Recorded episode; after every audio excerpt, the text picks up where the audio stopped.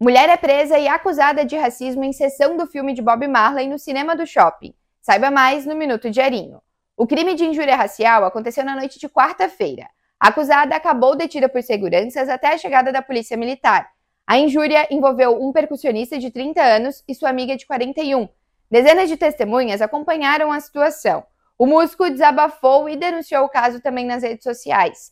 A vítima nos vídeos elogiou o atendimento dos seguranças e de policiais que foram solícitos à sua denúncia. O marido da agressora pediu que o casal reconsiderasse a queixa, mas o percussionista decidiu manter a denúncia para que casos assim não se repitam. O depoimento completo está disponível em diarinho.net. Oferecimento Tony Center Motos.